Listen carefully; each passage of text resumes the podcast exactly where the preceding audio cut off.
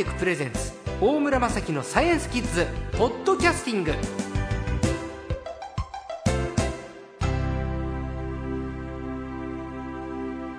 今週のサイエンスコーチャー略して最高は東京大学大気海洋研究所教授の蒲生俊孝先生です。こんにちはお願いします。こんにちはどうぞよろしくお願いします。東大の先生ですね。はい。すごい恐れ多いです。すみません。よろしくお願いします、えー、大気海洋研究所というこれは何を研究されてるんですか？はいまあその名の通りあのまあ大気と海洋が研究対象でありまして。大海。はい。ええ。まあ海ですからあのいろんなあらゆる研究テーマがその中にあります。海の中、表面から一番深いところまで、えーもちろん海のことを研究しますし、まあ、それに海に接している大気も当然研究対象になるし、えー海底のあ硬い地球とかですねあるいは陸との境界とか、まあ、そういう海に関するあるいは海が関わってくるあらゆる研究をまあやっている研究所というところです。なんと海のない長野県のご出身はいですね。ええ で、えーかいえー調査公開歴40年ということで長いこといろいろやってらっしゃるけれどあの長野県のご出身でやっぱり海に関心があったんですかね。ええまああ あったんだと思います。ええええでまあ私まあ生まれたのは長野県ですが、はいあの主に育ったのは東京あそうですかしたのあのまあ長野県と東京とは、はいいろんな意味で縁が深くて、はい。ええですから山のことも興味あるし、はい。ええ海のことも興味があったというようなああそんな感じでした。蒲生先生は講談社から、えー日本海その真相で起こっていることという本を出版されてるんですけれど今日は日本海のお話を伺いたいと思います。えーラジオの前のキッズにとって海っていうとやっぱり太平洋の方が印象深いし海水浴行くにしてもやっぱり太平洋ね湘南行っても九十九里浜行っても大洗の方行ってもまあ基本的には太平洋に属してるわけですよね。で日本海新潟とか富山県とかあの辺になりますよねはいそうですね。日本海って広さでいうとどれぐらいの規模の海なんですかね？世界的にはどんなもんなのかな、ええまあ小さい海ですよね。まああの日本地図や世界地図を思い描いてもらうと。はい、よくわかると思いますけれどもあの面積でいうと、はいあの世界中の海のほんの0.3%ぐらいという非常に小さなあの海です。はいえーただまあいろいろあのこの後お話ししようと思いますが大変面白い海で、はい。えー場合によっては世界中の海と肩を並べるようなあ。の大変科学的に面白い海だというそういう場所なんですね。世界の海の0.3%ながら世界レベルのはい、面白さを備えてる海、えそう思います。素晴らしいですね。具体的な特徴は何でしょうか？えーまあ、あの地形的なことからお話ししますと、あの日本列島とそれからユーラシア大陸に囲まれた、まあ、非常に閉鎖的な、うん。あの閉鎖性が強い海域ですね。閉鎖的。えああ地図見てみんなあイメージできましたね、えー日本海の地図ってね皆さん、はい。多分毎日のように天気予報を見ればはい。必ず目に入ってくるし、あのイメージしやすいかと思うんですが大変小さい海でただあのものすごく閉鎖的なはい、周りを陸に囲まれた。ただ全く閉鎖して湖みたいな海ではなくてちゃんと外側の海ともまあ浅いけれどつながっているというそういう表面の水は周りの海と入れ替わっているけれども日本海の深い方ですね、はい。日本海大変深い海でしてあの一番深いところは3800メートルぐらいお。深さがある。平均でも1670メートルというふうに言われてますけども、ええ。あの大変深い海です。だけど表面のその他の海とつながってるあの海峡ですね。対馬海峡とか、えー津軽海峡、そういうところは深さが100メートルちょっとぐらいしかないですから。表ごく上だけでつながって本本体の深い日本海というのは周りの海から完全に孤立したうんうん海です。だからその中で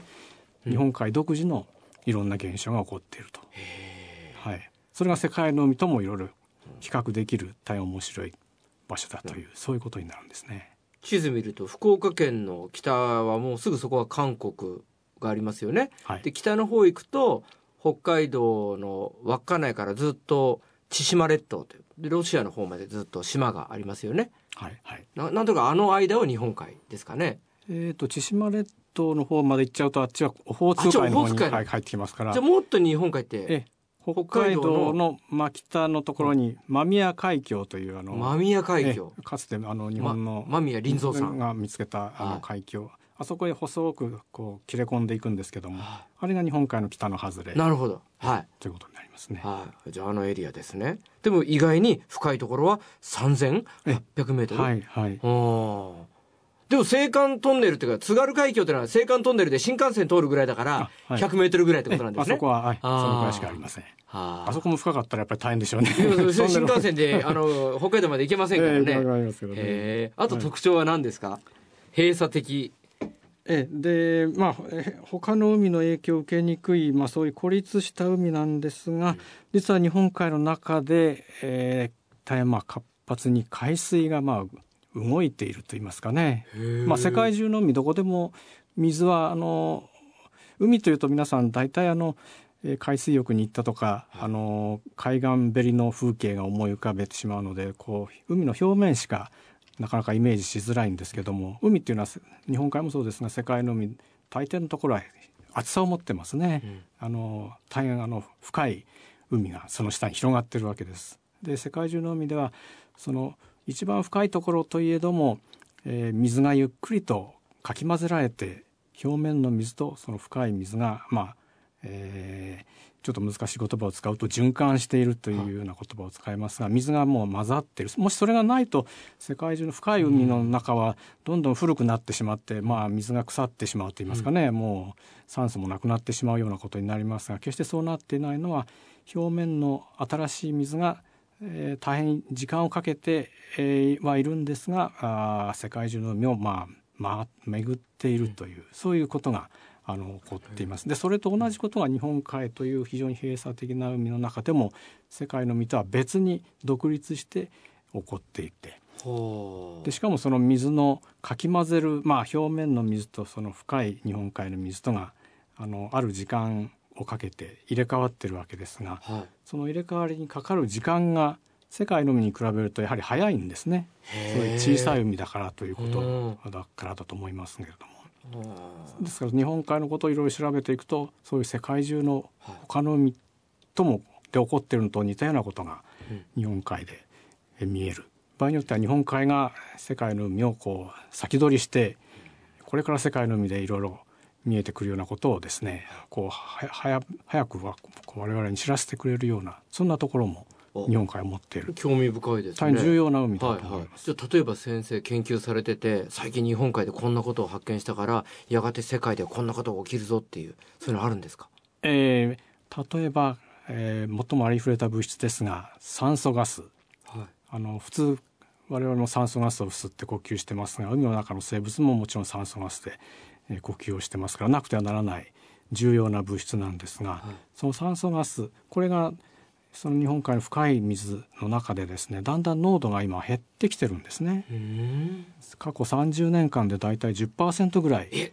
ってきています。そしたら。まあかなりですね、うん、あのもしこのペースでいくとまあ300年経ったらどうなるんだろうというちょっと気がしますけども、これはいやそのどうしてかということをいろいろ調べていくと日本海の中で起こってるいろんな現象と結びついている。さっきちょっとお話しましたがあの世界中の海は日本海も含めて表面と一番深いところでこう水が、えー、入れ替わる循環をしているというお話をしましたけども循環することでその新鮮な酸素ガスをたくさん含んだ表面の水が深いところへ送り送り込まれているんですね、はい、世界中の海というのは。それがないとどんどん酸素ガスっていうのはなくなってしまう性質を持ってます。で日本海の深いところでそのように酸素ガスが減ってるということは多分ですねそういう日本海の中で起こっている水の循環表面の水が重くなって沈み込んで下へ入っていくというそういうメカニズムが少し弱まっているんじゃないかという、うん、そういうことが、あの推測されるわけです。もう時間ですか？